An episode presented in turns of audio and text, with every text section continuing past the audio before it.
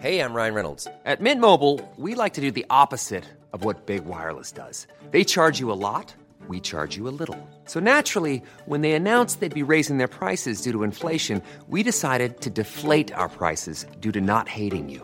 That's right. We're cutting the price of Mint Unlimited from $30 a month to just $15 a month. Give it a try at mintmobile.com slash switch. $45 upfront for three months plus taxes and fees. Promo rate for new customers for limited time. Unlimited more than 40 gigabytes per month. Slows. Full terms at mintmobile.com.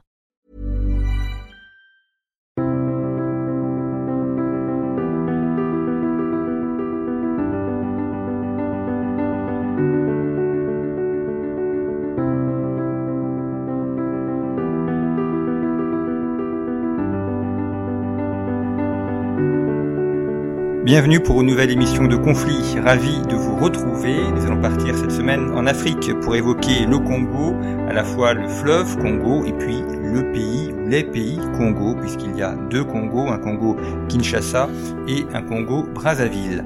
Mais avant de partir dans cette région du Congo, je vous rappelle que vous pouvez retrouver Conflit en kiosque. Notre dossier actuel est consacré à la géopolitique de la peur et vous pouvez également retrouver Conflit sur notre site internet revueconflit.com en vous abonnant à notre revue. C'est la meilleure façon de nous soutenir et de nous permettre de continuer à vous proposer ces émissions hebdomadaires. Alors le Congo, donc je l'ai dit, un, fleuve à la puissance contrariée, c'est une collection euh, qui est lancée par les éditions du CNRS, une collection consacrée aux différents fleuves, dont le premier volume est consacré au Congo, d'autres vont suivre. C'est une excellente idée d'ailleurs de cette maison d'édition et, nous consacrerons d'autres émissions aux, fleuves qui viendront, mais nous allons commencer par le Congo avec euh, Roland Pourtier. Bonjour. Bonjour. Merci beaucoup d'avoir accepté notre invitation. Vous êtes géographe, vous êtes euh, professeur honoraire à l'université Paris Panthéon-Sorbonne et également membre de l'Académie des sciences d'outre-mer.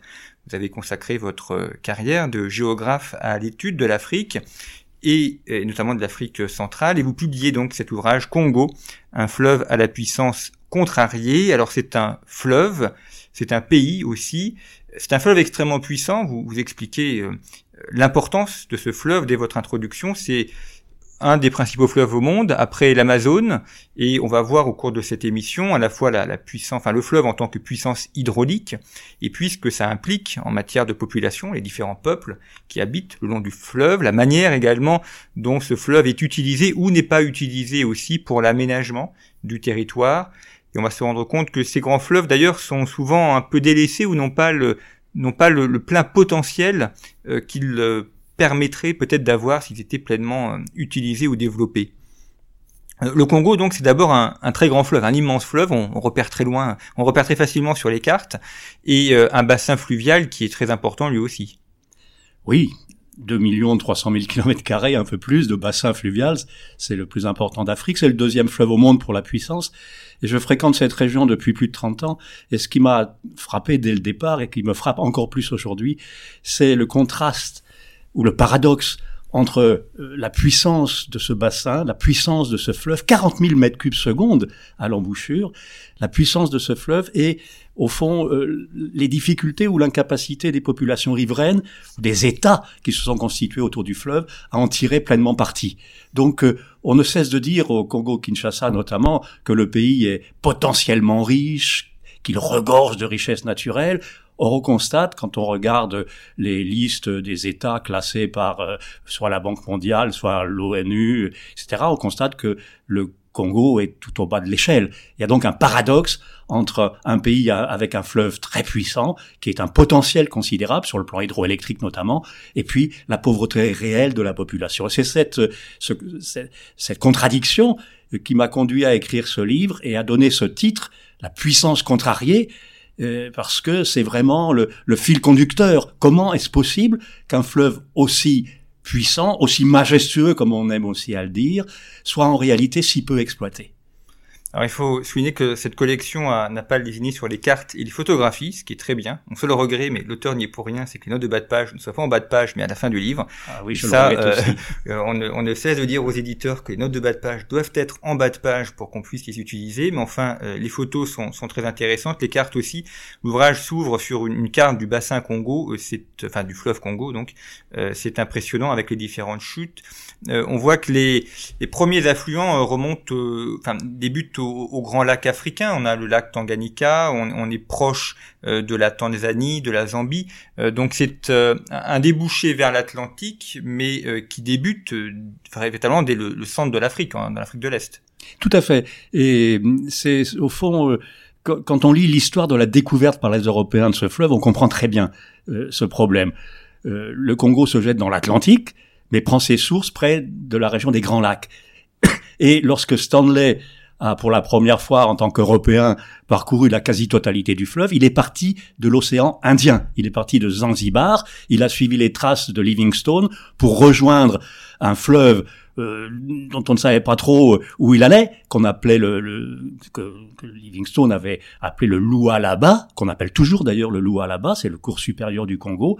Et de là, en partant d'Afrique de l'Est, il a descendu le fleuve jusqu'à ressortir sur l'Atlantique. Mais le problème fondamental de ce fleuve, c'est que entre ce qu'on appelle le pool Malébo, c'est-à-dire là où se trouvent Kinshasa et Brazzaville, et l'Atlantique, il y a 350 kilomètres non navigables, avec des des chutes presque en permanence, des cataractes, des rapides, les fameux chutes d'Inga qui représentent le potentiel hydroélectrique le plus important au monde.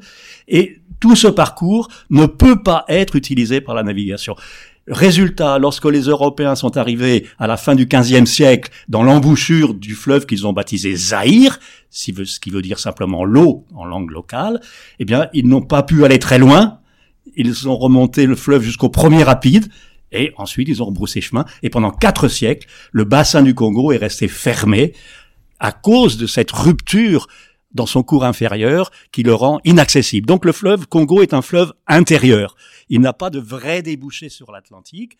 Et le, Congo, en tant qu'État, est devenu une réalité euh, uniquement le jour où, à la fin l'extrême fin du 19e siècle, on a construit un chemin de fer pour contourner les rapides et permettre l'ouverture du fleuve. Et, et quand même, c'est 1700 euh, km de grandes voies navigables depuis, depuis Kinshasa-Brazzaville jusqu'à Kisangani. Voilà. Alors ça, c'est quelque chose d'essentiel et, ça fait partie aussi de cette réflexion sur la puissance contrariée, parce qu'on parle souvent de la puissance contrariée par, au fond, l'incapacité des sociétés, pour des raisons compliquées, euh, d'en tirer vraiment un parti utile. Mais c'est aussi la nature qui a contrarié la puissance de ce fleuve, car il est entrecoupé euh, de rapides, au fond, dans les espaces stratégiques proches de l'embouchure et en amont. Alors, euh, Stanley le découvre euh, par l'est, donc l'océan Indien, et il y a Savonnant de Brazza qui, lui, le découvre depuis l'embouchure. D'ailleurs donné son nom, Brazzaville. Oui, excusez-moi, il ne le découvre pas à partir de l'embouchure. Ah. Non, c'est pas tout à fait ça. Il, il, le découvre à partir de l'exploration du fleuve Ogoué, qui est le grand fleuve du Gabon. Donc il part du Gabon, et il remonte l'Ogoué. Et au-delà de l'Ogoué, il y a un espace de plateaux, les plateaux Batéké, au terme desquels se trouve le fleuve Congo. Et donc Brazza, dans une première mission, est arrivé presque jusqu'au fleuve, mais il s'est arrêté à quelques dizaines de kilomètres du fleuve. il ne savait pas exactement où il était, il a rebroussé chemin. Et c'est dans une autre mission qu'il a compris qu'il fallait aller plus loin et qu'il allait rejoindre ce fleuve Congo. Et il a rejoint le fleuve Congo 1880. Euh, et là, il a signé un, fameux traité qui est à l'origine de la ville de Brazzaville. Et Stanley, sur l'autre rive, euh, a lui aussi signé un traité avec un chef local en 1881 qui est à l'origine de Léopoldville, aujourd'hui Kinshasa. Mais Brazza, lui, partait de Logoué.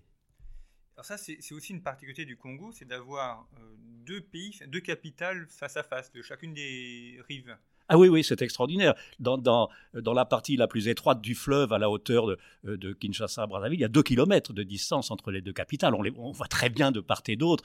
Hein. et il y a Bien entendu, avant la colonisation, il y avait une vie régionale, locale, extrêmement intense. Les mêmes populations de part et d'autre du fleuve, avec des échanges constants. Puis ça a été un, très grand lieu euh, lors de la traite des esclaves. Hein, euh, et, donc c'est un, très vieux lieu d'échange, forcément, parce que c'est, il y a une rupture de charge. Hein, si on veut avoir ensuite une relation avec l'océan, hein, il faut quitter le fleuve et aller autrefois à pied, aujourd'hui par la route ou le chemin de fer. Donc euh, ces, deux capitales résultent de l'histoire euh, de la colonisation et de la rivalité entre la France d'un côté, avec Brazza, et de l'autre côté, Léopold II, le roi des Belges, qui entendait se tailler un empire colonial, et tout cela a, a, été au fond réglé en 1885 lors de la fameuse conférence de Berlin, qui a partagé le cœur de l'Afrique et est à l'origine du partage de l'Afrique. À Berlin, on n'a pas partagé l'Afrique, mais on a créé ce qu'on a appelé l'État indépendant du Congo, confié à titre personnel au roi des Belges Léopold II. Et de l'autre côté du fleuve, Brazza et la France ont imposé leur autorité en disant nous avons signé des traités avec un roi euh, Batéké sur la rive droite et donc nous avons des droits historiques, comme on disait, sur euh, cette partie du fleuve.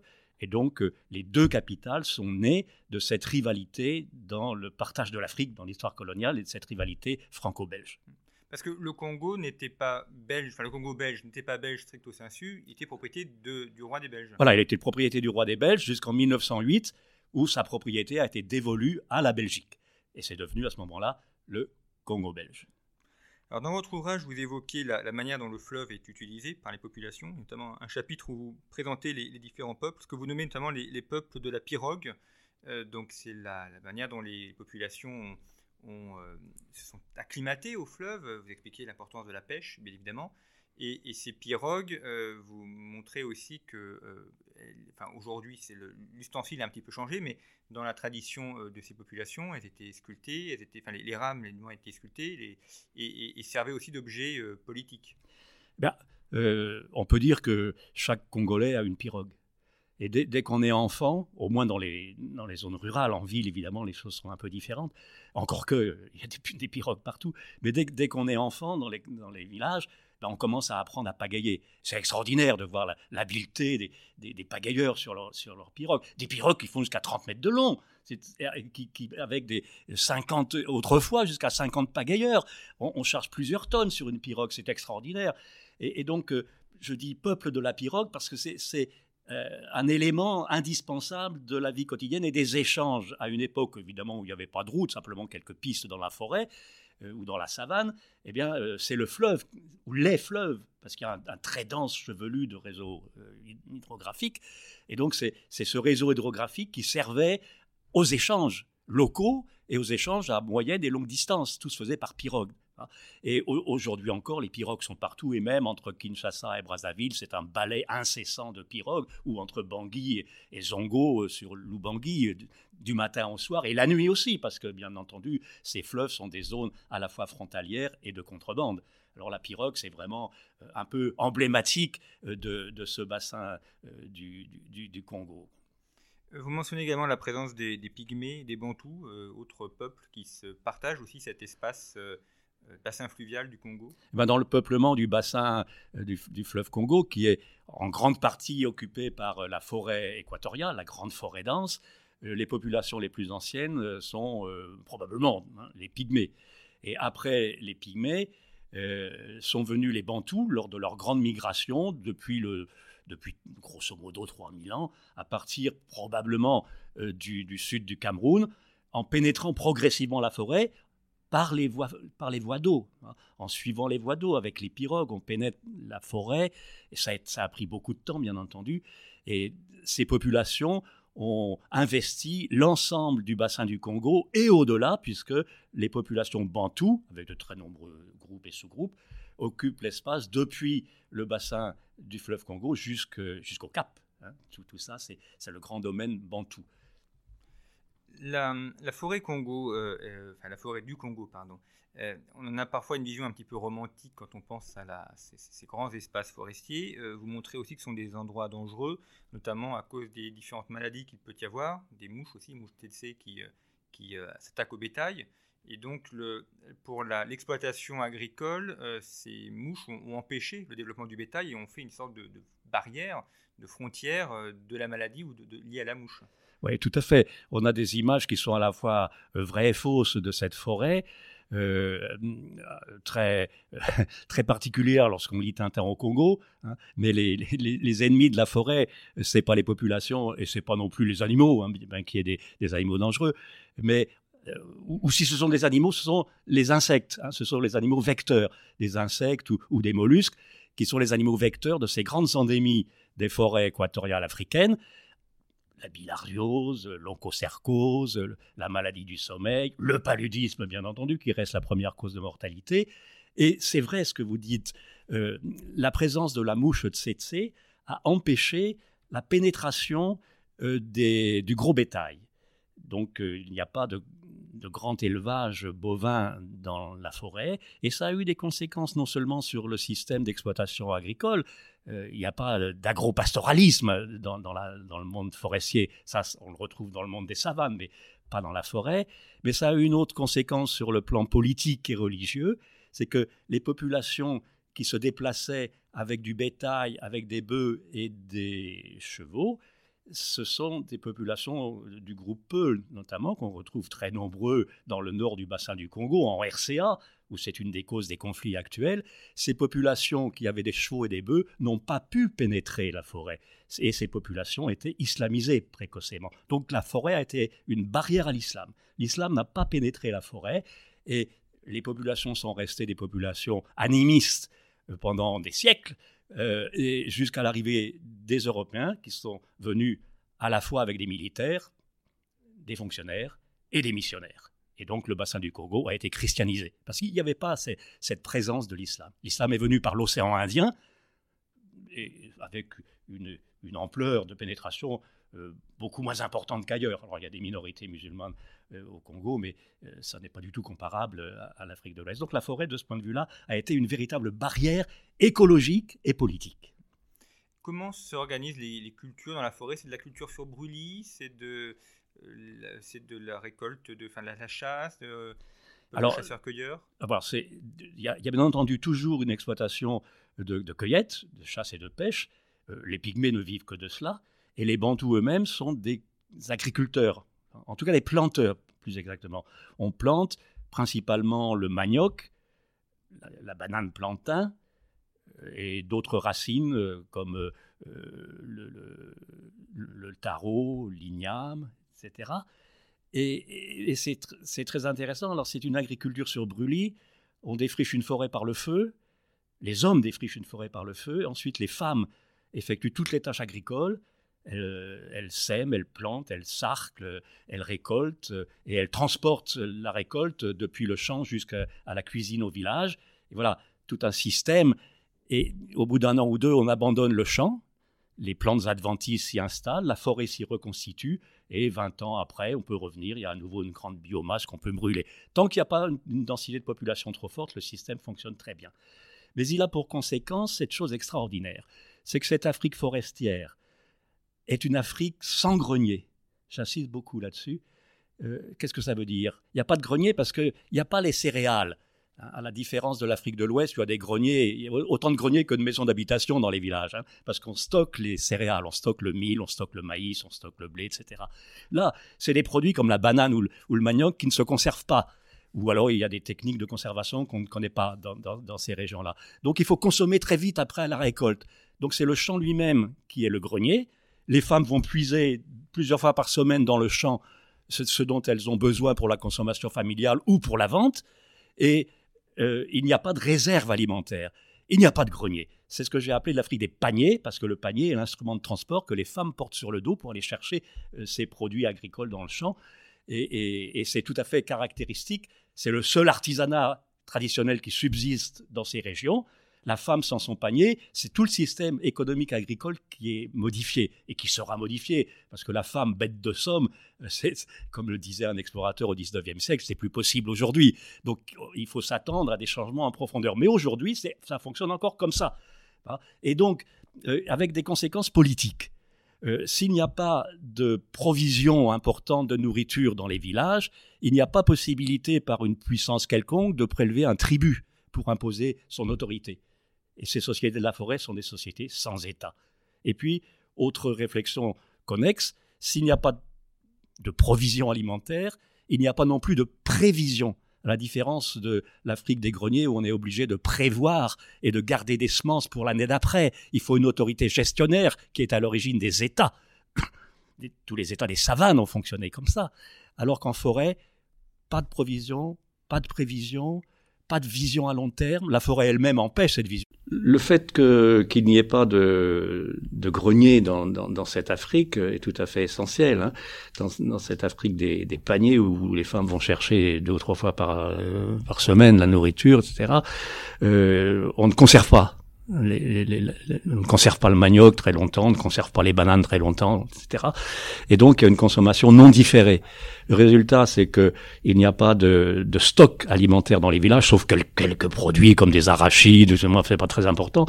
Et, et, et donc euh, il n'y a pas la tentation pour un pouvoir quelconque de venir piller ces réserves ou d'imposer un tribut à ces populations, qui est à l'origine de la formation des États.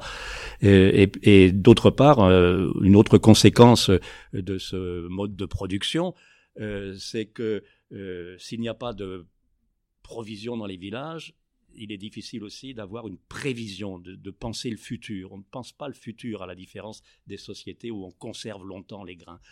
Et si on ne pense pas le futur, c'est difficile d'organiser une société avec des, encadrements de type étatique. Et ces sociétés de la forêt ont été considérées très justement comme des sociétés sans État, des sociétés acéphales, à la différence des pays de savane qui sont des pays céréaliers, où il y a eu des royaumes, les fameux royaumes des savanes qui ont été étudiés dans cette région-là, tout autour de la forêt, mais ces royaumes se sont arrêtés à la forêt. Donc la, la forêt est très spéciale de ce point de vue-là, et euh, c'est de l'anthropologie économique un, un, peu rapide, hein, mais le fait qu'on ne conserve pas euh, les, les aliments est extrêmement important. Et en même temps, cette notion d'un temps qui n'est pas très, euh, très structuré a des incidences sur le quotidien et sur le développement. Alors, je m'explique parce que c'est un peu le grand écart là aussi. Euh, un, un, problème récurrent dans toutes ces régions-là, c'est l'absence d'une pensée tournée vers le futur qui se traduit par l'absence de maintenance et d'entretien des infrastructures. Et s'il y a cette absence de, maintenance qui est, très très euh, très réelle, les, routes, euh, oh, on est très content, on a construit une route, mais on n'a pas prévu les, investissements nécessaires pour euh, l'entretenir. Et au bout de quelques années, s'il n'y a pas d'entretien, la route se dégrade très très vite dans le milieu équatorial. Les routes sont installées sur des altérites argileuses très épaisses et, elles ont tendance à, à être sapées ou bien elles sont installées sur du sable, et là c'est pareil, en quelques années, ces routes peuvent disparaître s'il n'y a pas d'entretien. Or, il n'y a pas d'entretien régulier. C'est un, c'est un drame hein, pour beaucoup de ces pays-là. On, on, inaugure beaucoup de nouvelles infrastructures, mais on oublie on oublie euh, ce qu'on appelle euh, dans, le capitalisme des provisions pour investissement euh, futur. Hein. Euh, et, donc voilà, cette, absence de, de projection dans, l'avenir est un élément pérenne. Aujourd'hui encore, on se trouve confronté à cette réalité. C'est effectivement l'important à distinguer les dépenses d'investissement et de fonctionnement, et, et, le fonctionnement a un coût important, et si on ne s'est pas prévu, les choses ne sont pas entretenues. Ce que vous montrez à travers cet exemple aussi, c'est euh, la manière dont la, géographie, euh, qu'elle soit physique ou naturelle, la forêt par exemple, a des conséquences sur l'organisation humaine, donc sur l'organisation politique. On, ne peut pas facilement s'affranchir de la géographie. Évidemment, c'est toujours un débat en géographie entre le, le possibilisme et le volontarisme, euh, mais malgré tout, même quand l'homme a la capacité d'aménager les choses, le fait géographique demeure. Ah ben absolument, et je pense que euh, dans, dans cet ouvrage, j'ai essayé de faire de la géographie, hein, c'est-à-dire euh, d'associer à la fois euh, ce qui relève de la nature et ce qui relève des sociétés, parce que ça forme un tout insécable et il n'y a pas de, de, démarche géographique féconde si on ne si on n'associe pas tout cela. Euh, et, l'exemple du Congo, euh, de ce point de vue-là, est tout à fait remarquable. Cette nature, on peut pas l'oublier. Hein, elle, est là, euh, elle pose de, des défis considérables. Il n'y a aucune hostilité de la nature, mais il y a des défis et il y a des particularités du milieu qui doivent être prises en compte. Les, les facteurs d'érosion, par exemple Bon, il y a une érosion chimique, une altération chimique des roches qui est très forte sous milieu équatorial. Ça veut dire que la forêt rejette des éléments fins dans le réseau hydrographique. Le Congo charrie ces éléments fins et n'a aucun pouvoir abrasif. Ce qui explique le maintien des cataractes. L'eau n'use pas les cataractes. Il lui faut, il lui faut des alluvions solides qui servent d'abrasif. Il n'y en a pas parce qu'on est en milieu équatorial. Donc ça, c'est, vous voyez, comment euh, la, nature elle-même et les, conditions de, l'érosion, etc., euh, influent sur, euh, euh, les, modalités de, transformation du paysage par le fleuve. Hein. Alors, revenons sur les, les, villes, notamment Kinshasa et, et, et Brazzaville, deux villes qui sont voisines, hein, sur chacune des rives du, fleuve. Comment, est organisée aujourd'hui la, ville euh, Vous montrez plusieurs photos, vous expliquez aussi la question d'étalement urbain. Euh, est-ce qu'on est dans une ville organisée, désorganisée? Est-ce qu'on a des bidonvilles? Euh, Comment est-ce que le pouvoir politique gère sa ville? Évidemment, la ville est le lieu du pouvoir politique.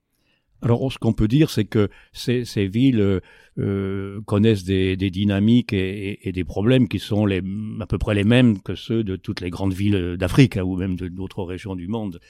Euh, au sud. Euh, alors, comment, se présente la ville? Enfin, les, les, villes, ces deux capitales, euh, elles sont nées, elles sont proches du fleuve. Hein. Elles sont nées proches du fleuve et très très tôt des, des établissements portuaires euh, ont été créés hein. euh, et donc les, ports occupent une place ou ont occupé une place importante dans ce qui est pour le cœur de la ville. Et puis les premiers établissements européens se sont installés à proximité de ces établissements portuaires. Donc ça, ça a donné un, noyau disons européen pour ces villes modernes qui sont nées donc dans les années 1880 et les populations euh, africaines progressivement euh, sont venues par ce phénomène d'exode rural qui n'a pas été qui à l'époque coloniale était partiellement contrôlé, surtout du comté du, Congo belge, où on freinait une arrivée trop massive des populations rurales. Et depuis les indépendances, euh, tout est ouvert. Donc il y a, il y a, une, il y a eu euh, une arrivée massive de populations rurales. Euh, donc qui correspond à toute l'évolution des, villes africaines. Et on en arrive à, à, ce phénomène que à Kinshasa, on, on dépasse probablement 10 millions d'habitants aujourd'hui et plus, plus d'un million du côté de Brazzaville. Ces deux villes n'ont pas le même poids démographique. Il faut dire que le Congo-Kinshasa a plus de 80 millions d'habitants, bientôt 100 millions d'habitants, avec une croissance démographique énorme dans ce pays. Et au Congo-Brazzaville, on n'est pas à 3 millions d'habitants, donc c'est, ça pèse pas du même poids. Mais dans ces deux villes, l'afflux de ces populations rurales s'est fait de telle sorte que euh, les ceux qu'on appelait les indigènes autrefois ou les, les autochtones, etc., ont joué un, un rôle éminent dans euh, dans la structuration de la ville en s'emparant ou en, en, revendiquant leur autorité foncière. Nous, nous, nous sommes les premiers occupants nous sommes les habitants, nous avons des droits fonciers, la terre est à nous. Donc, on va, euh, euh, on va la lotir. Donc, euh, il y a eu du, lotissement de terre fait par les chefs de terre, conformément, conformément plus ou moins au principe urbanistique importé de France ou de, Belgique. Donc il y a, y, a, y a, une sorte de symbiose qui s'est faite, qui fonctionne plus ou moins bien. Ce ne sont pas des villes désorganisées, hein. il, y a des, il y a des plans, etc.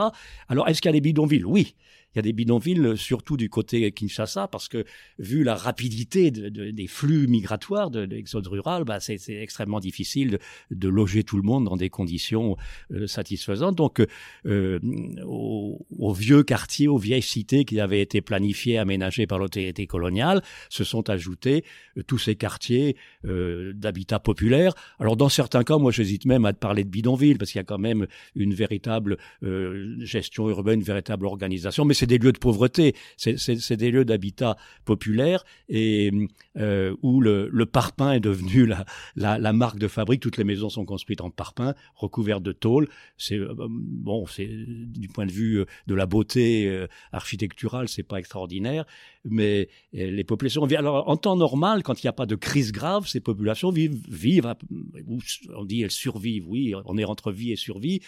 Euh, surtout à Kinshasa, puisque les crises politiques ont été assez nombreuses. On est entre vie et survie, on est dans une économie de la débrouille, et euh, bon, euh, la débrouille, ça, ça rejette une partie de la population, surtout la population jeune, vers les marginalités. Euh, donc, euh, on, la, débrouille n'a pas trop de limites euh, sur le plan du droit. Hein. et, c'est aussi une source d'insécurité et de violence avec des bandes de jeunes qui aujourd'hui posent un véritable problème à, Kinshasa. Justement, cette question de l'insécurité, cette question politique, le, Congo est un immense pays d'un point de vue territorial. qui est souvent les convoitises de ses voisins. Alors il y a eu les problèmes de Centrafrique qui ont tendance à, percoler un peu sur le Congo. Il y a le Rwanda, Rwanda-Burundi, euh, avec des milices qui sont arrivées aussi au Congo. On a l'impression que c'est une euh, sorte de, ventre un peu mou euh, dont les voisins essayent de prendre une part, notamment parce qu'il y a des mines de diamants, parce qu'il y a des richesses, et qu'il est, il est une sorte de victime de, des luttes de ses voisins.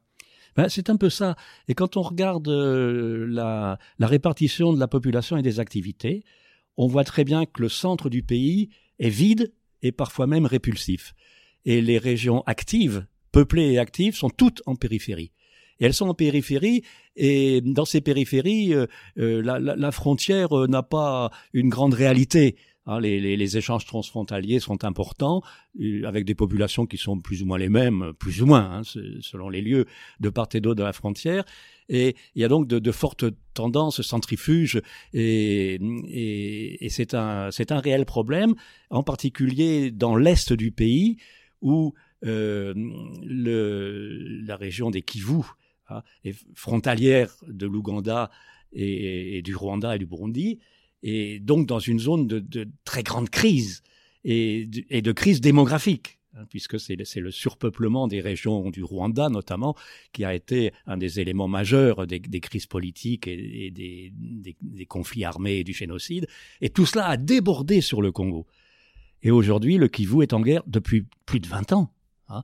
Depuis plus de 20 ans, c'est la guerre la plus meurtrière de toute l'histoire euh, africaine depuis la, fin de la Seconde Guerre mondiale. Hein. Et ça continue. Tous les jours, on apprend que tel village a été attaqué par tel mouvement, etc. etc. Donc c'est vrai que euh, les, périphéries débordent euh, sur, sur les régions frontalières du Congo et c'est problématique. C'est problématique à, tel point que certains penseurs politistes ou politiques euh, américains notamment, euh, à un moment donné, euh, vu la, la, la, permanence des crises du pays, disaient mais au fond ce, ce, ce, ce Congo, euh, ça serait aussi bien si c'était réparti en, en quatre, cinq ou six États différents. Quoi. Il est trop grand et ingérable. C'est difficile à gérer ce pays qui n'a pas de véritable centre géographique où, les régions périphériques sont les plus actives et regardent vers l'extérieur. C'est difficile, hein c'est difficile. Et en même temps, en même temps, c'est un élément que je développe quand même dans, dans le livre, euh, en même temps, l'histoire et l'imaginaire compensent cette absence de centralité géographique. Alors qu'est-ce que c'est que cette histoire et cet imaginaire? Ben, C'est le fait qu'à Berlin, j'y reviens, on a créé de toutes pièces et de l'extérieur, sans demander l'avis des populations, hein, on a créé cet État on a donné une enveloppe territoriale, et ensuite, eh ben, les populations qui se sont trouvées à l'intérieur de cette enveloppe territoriale, à elles de se débrouiller pour s'organiser depuis l'indépendance, pour faire un tout cohérent. Et ça a été difficile, hein, puisque dès les quelques jours après la proclamation de l'indépendance, c'est la sécession du Katanga. Donc l'unité nationale, elle n'existe pas. Il faut la construire. Eh bien, au, fur et à mesure que l'histoire se fait, la conscience d'appartenir à, à une entité unique aussi problématique soit-elle, aussi douloureuse soit-elle, fait que on se différencie des voisins. On dit, bah, bah, oui, on est congolais ou on est zaïrois à une époque. Bah, on est congolais, on n'est pas comme les autres. Hein. On a notre identité, on a notre fierté, euh, on a nos héros, on a notre histoire. Euh, ça marche pas chez nous, c'est vrai, mais mais mais nous sommes quelque chose. Et l'image, l'image très forte du bassin hydrographique de ce grand fleuve euh, contribue à inculquer dans les esprits le fait qu'on participe d'un tout collectif. Et alors c'est très remarquable quand on prend les manuels scolaires, euh, surtout au Congo-Kinshasa, c'est l'éloge du pays. Congo, mon beau pays, et, alors c'est le plus beau pays, le plus grand, avec le plus beau fleuve, avec les plus avec de hauts sommets de montagne, avec des grandes étendues de forêt, avec des animaux, avec ceci, cela. On, on inculque aux enfants l'amour de cette patrie. Hein. Et ça, c'est important, je trouve, très important. Et de même, euh, les médias jouent ce rôle. À l'époque de Mobutu, à chaque fois que, euh, au début des informations, matin, midi et soir, on voyait le, le, le dieu Mobutu sortir des nuages et dire euh, le soleil se lève sur le grand et majestueux fleuve Zaïre, etc. Bon, donc euh, tout, tout, le monde récitait ça, répétait ça, en rigolant souvent. D'ailleurs, on, on manque pas d'humour au Congo. Mais bref, cette, cette idée qu'il existe quelque chose de particulier qui est ce Congo, différent de l'autre petit Congo, l'autre côté du fleuve, c'est quelque chose qui a beaucoup contribué à rééquilibrer la difficulté de construire une unité territoriale avec des, morceaux au fond qui, avaient tendance à, regarder plutôt vers l'extérieur. Ça compense l'absence de centralité géographique. Vous évoquez justement cette question de l'histoire de, la mémoire. Le, Congo a, a, changé de nom. C'était le Zaïre. Mobutu a voulu euh, faire cette rupture avec la période coloniale en l'appelant Zaïre. Euh, en s'habillant lui aussi, euh, volontairement à l'africaine, en, rejetant aussi euh, ce qu'il appelait la, la bacoste, donc à bas le, costume. Donc c'était une, volonté politique de, par le vêtement qu'il pouvait porter. Et puis à sa chute, on est revenu au Congo et on est finalement on a cherché à renouer avec l'histoire d'avant Mobutu. Tout à fait, c'est tout à fait intéressant parce que quand, quand Mobutu, enfin après quelques années de prise de pouvoir, Mobutu a inauguré la politique qu'il a appelée la politique d'authenticité, il a euh, rebaptisé le fleuve l'État et la monnaie du nom de Zaïre. Mais c'était pas quelque chose qui, comme ça, une invention euh, en l'air. Hein. Ça correspondait au fait que le fleuve a été baptisé par les Européens Zaïre au départ. Zaïre, hein, c'est cette déformation de Nzadi, Hein. C'est ce qui est écrit sur les premières cartes qu'on a de, l'embouchure du Congo, c'est le fleuve Zaïre. Et après, on, voit fleuve Zaïre ou Congo, et progressivement, au cours du 19e siècle, c'est Congo qui s'impose. Mais Zaïre existait, et, existe toujours d'ailleurs, hein, dans les mémoires. Donc, c'était, il y avait une certaine légitimité à dire Zaïre. Hein euh, et donc, ça permettait à Mobutu de dire maintenant, nous, on rompt avec cette période noire de la colonisation, et on crée un nouveau citoyen le, le Zaïrois avec tous ses emblèmes nouveaux, enfin, c'est vrai, euh, l'abacos, les prénoms chrétiens, etc. Bon, les Congolais ont, ont, très vite euh, pris leur distance par rapport à ça. Euh, très vite, c'est devenu un, un, objet de moquerie, hein, surtout à la fin, quand le, le pouvoir de Mobutu était vacillant. Euh, et comme euh, bah, pre presque mécaniquement, quand, quand Kabila a renversé le pouvoir de Mobutu, immédiatement, dès qu'il entre euh, en mai 1997, euh, quand il entre à, Kinshasa, il dit maintenant je programme la, Répu la République démocratique du Congo. C'est-à-dire qu'il revient à ce qu'était euh, la République démocratique du Congo après l'indépendance. Et il supprime toutes les références à Zaïre. On revient congolais, on revient au franc congolais, on efface tout ce qui est Zaïre. Pour rompre avec la période de Mobutu. C'est, je le dis à un, moment donné, je crois c'est comme euh, comme Pharaon lorsqu'il était victorieux hein, euh, d'un adversaire euh, politique, et il faisait marteler les hiéroglyphes hein, sur certains monuments pour qu'on élimine les traces du, du prédécesseur. Donc c'est un petit peu le même processus. Voilà. Alors bon, c'est un peu dommage parce que Zaïre, finalement, beaucoup de gens euh, s'étaient habitués à être zaïrois. Euh, bon, ils sont redevenus congolais, donc du coup, il y a à nouveau deux Congos, donc à nouveau l'ambiguïté. Euh, il y a d'un côté l'hymne national, la congolaise, de l'autre côté debout le congolais. Enfin, congolais, on ne sait plus très bien de quoi il s'agit aujourd'hui. C'est très ambivalent et très ambigu. Quelle est la situation politique aujourd'hui au Congo? Alors, Kabila avait pris le pouvoir, après c'était son fils. Euh, on a un pays, vous l'avez dit, qui est partagé entre ses périphéries. Est-ce qu'il est condamné à ce partage ou est-ce que euh, vous pensez qu'il pourrait émerger un, pouvoir qui arriverait à tenir un peu le territoire et, à l'aménager? Bah écoutez, euh, Kabila, Kabila fils, hein, Joseph Kabila a essayé de s'accrocher au pouvoir et ça s'est mal passé. Il y a eu immédiatement des réactions populaires très vives, notamment encadrées par l'Église catholique qui joue un grand rôle, y compris dans la vie politique. Et à force de, de protestations, de manifestations, etc., on a, on a fini par imposer euh, la tenue des élections qui devaient se tenir hein, d'après la constitution, mais on s'assoit beaucoup sur les constitutions dans ces pays-là. Mais bref, Joseph Kabila a, quand même dû être contraint de passer aux élections, et le résultat, euh, bon, je n'ai pas le temps de développer, ça a été un peu compliqué, mais c'est Tshisekedi c'est Tshisekedi euh, qui est euh, ressorti vainqueur euh, de cette compétition et au début il a dû composer avec Kabila car Kabila dominait toutes les assemblées. Assemblée nationale, Assemblée provinciale, elles étaient toutes de, la coalition qui soutenait au départ Kabila. Et progressivement, il a fallu deux ans pour ça, beaucoup de petits partis qu'on appelle les, partis alimentaires ont compris sans doute que leur intérêt c'était maintenant d'aller de basculer du côté de Tshisekedi et d'abandonner le, vieux roi euh, qui avait fait son temps. Hein. Et, donc on a vu ce processus euh, de transformation progressive qui s'est accéléré fin 2020 et qui a abouti à la prise en main du pouvoir politique réel euh, par le parti, par les soutiens de, de Tshisekedi à l'Assemblée nationale, dans, d'autres types, dans assemblées, etc. Et donc maintenant, le, gouvernement vient d'être constitué, il y a deux, trois jours. Hein. On a un nouveau gouvernement euh, qui, avec de, pléthorique bien sûr, parce qu'il faut essayer de satisfaire tout le monde, des, gens représentatifs de, des différentes régions, des différents partis, des différentes sensibilités, etc.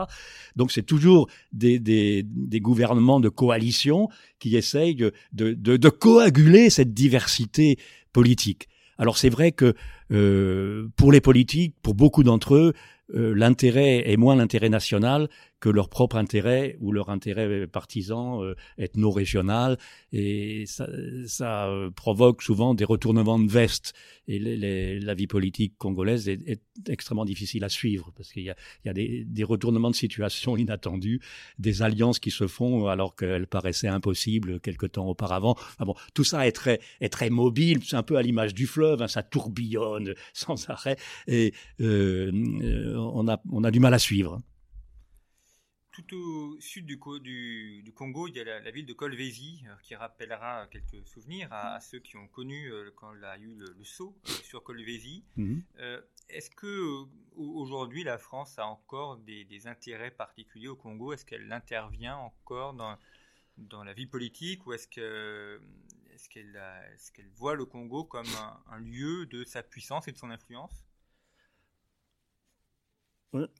Je crois que la, France, si, on va un peu dans le temps long, a toujours eu quelques regrets de ne pas être davantage euh, impliqué euh, dans le, Congo euh, rive gauche. Et il avait été prévu d'ailleurs lors de la conférence de Berlin qu'au cas où Léopold II voudrait se débarrasser de son Congo, la France avait un droit de préemption. Bon, ça n'a jamais joué, c'était purement théorique tout ça, mais on a gardé un œil sur le Congo, bien sûr, et ça s'est manifesté notamment à l'époque où les paras sautaient sur Colvézi, donc en 1977-1978, bon, sous Giscard d'Estaing, lorsque les, relations avec Mobutu étaient très étroites, parce que les, les Français avaient des intérêts économiques euh, non pas prépondérant, mais quand même relativement important, notamment dans, le secteur minier ou dans, le secteur des textiles hein, ou, ou. Euh, bon, mais enfin, ça n'a jamais quand même été très très très important. Et puis euh, avec les crises successives de, de, la fin du règne de Mobutu et tous les changements euh, qui, ont suivi, euh, la présence française s'est affaiblie. Euh, et la France a beaucoup perdu d'ailleurs dans, le secteur minier à l'échelle mondiale. Et donc elle n'est plus elle n'est plus un acteur euh, important. Euh, il reste encore quelques Européens, euh, comme le, groupe Glencore, qui joue un, rôle important. Il reste des Américains, mais surtout, surtout, surtout, depuis une vingtaine d'années, et ça s'est accéléré ces, derniers temps, c'est la Chine qui est devenue euh, l'acteur économique majeur, et c'est le, euh, les, Chinois qui, sont aujourd'hui les, partenaires dominants dans aussi bien au Congo, au Brazzaville qu'au Kinshasa c'est eux qui ont la quasi, euh, le quasi monopole de, construction des infrastructures. Ah, ils sont beaucoup moins chers, ils sont très actifs, ils sont très nombreux. Hein. Euh, et, donc, euh, c'est plus le blanc qui est présent sur, sur, sur le territoire congolais, c'est le Han. si vous voulez, pour fixer les idées. Et c'est vrai que moi-même, j'ai été pris pour un Chinois lors d'une de mes dernières missions là-bas. L'étranger, c'est le chinois maintenant. Donc moi, on m'a pris pour un chinois. J'ai pas vraiment une tête de chinois, mais quand, même, hein. été appelé chinois. Donc euh, c'est dire à quel point il y a eu un bouleversement extraordinaire. Et j'ai mis une carte d'ailleurs dans le livre qui montre comment euh, les, échanges extérieurs euh, ont basculé vers l'est les grands échanges, l'exportation minière, l'exportation pétrolière même, mais surtout l'exportation minière, l'exportation du bois, l'exportation des ressources naturelles, tout ça part essentiellement par l'océan Indien, par les ports de, Mombasa, euh, de Dar es Salaam, et puis les ports sud-africains. Durban, c'est le, grand exutoire des produits miniers du Katanga. donc tout ça part par l'océan Indien. Pourquoi? Parce que ça va vers la Chine ou l'Inde. Alors la Chine, l'Inde sont les grandes puissances euh, présentes. Euh, il y a aussi la Corée, le Japon et les autres, hein, et, et, la Turquie aujourd'hui, et la Russie. Bon, tout le monde s'est jeté sur euh, l'économie de ces pays parce que euh, les Américains sont encore présents, mais bon, pour eux, ça, euh, depuis les, depuis qu'ils ont beaucoup de gaz de schiste ou de pétrole de schiste, ils sont moins intéressés par le pétrole africain, donc ils sont moins regardants. Mais c'est les Asiatiques qui maintenant tiennent le haut du pavé. Donc c'est un, un changement de perspective mondiale tout à fait important.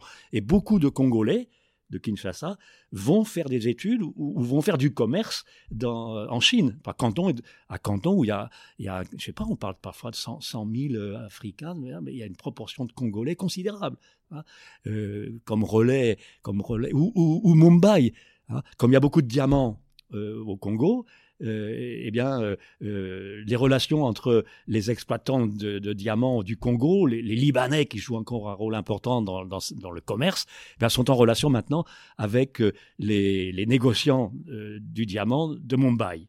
Donc tous ces réseaux montrent qu'il y a une mondialisation considérable qui s'est accélérée avec, avec le 21e siècle au détriment des anciennes relations. Alors ces anciennes relations nord-sud, forcément, on est dans le fuseau euro-africain, donc elles, se maintiennent. Il y a toujours des relations entre le, Congo-Kinshasa et la Belgique, euh, entre le Congo-Brazzaville et la France. Euh, tout ça, ça continue à fonctionner, mais ça fonctionne sur le plan symbolique, politique peut-être, mais plus symbolique et culturel, euh, mais beaucoup moins sur le plan économique. Donc finalement, avec ce basculement vers l'océan Indien, on en revient un peu à l'origine. Le, Congo a été découvert par Stanley depuis l'océan Indien. Tout à fait. Euh, c'est le, côté indien qui est en train de l'emporter sur le côté atlantique. Absolument. Absolument. Euh, si, on a une vision, alors euh, vraiment du point de vue de Sirius, hein, après, après, après la Méditerranée, il y a eu l'Atlantique, hein, du 16e au, au 20e siècle, et le 21e siècle, c'est l'océan Indo-Pacifique qui, qui, devient le, centre au fond des, relations euh, euh, internationales. Et ça, le, Congo se trouve exactement, il se trouvait au milieu. Il se trouve au milieu et là, il a très nettement basculé vers l'Est. Merci beaucoup, Roland Pourtier, d'être venu au micro de conflit pour évoquer le Congo. Je rappelle le titre de votre ouvrage, Congo, Congo un fleuve à la puissance contrariée, paru au CNRS Éditions dont toutes les références sont à retrouver sur le site internet de Conflit, revueconflit.com, et puis sur notre site également nos derniers numéros et la page sur laquelle vous pouvez vous abonner.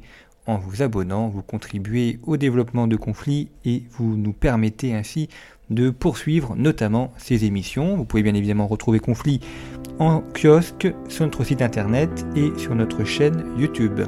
Merci beaucoup pour votre fidélité. À très bientôt et je vous retrouve la semaine prochaine.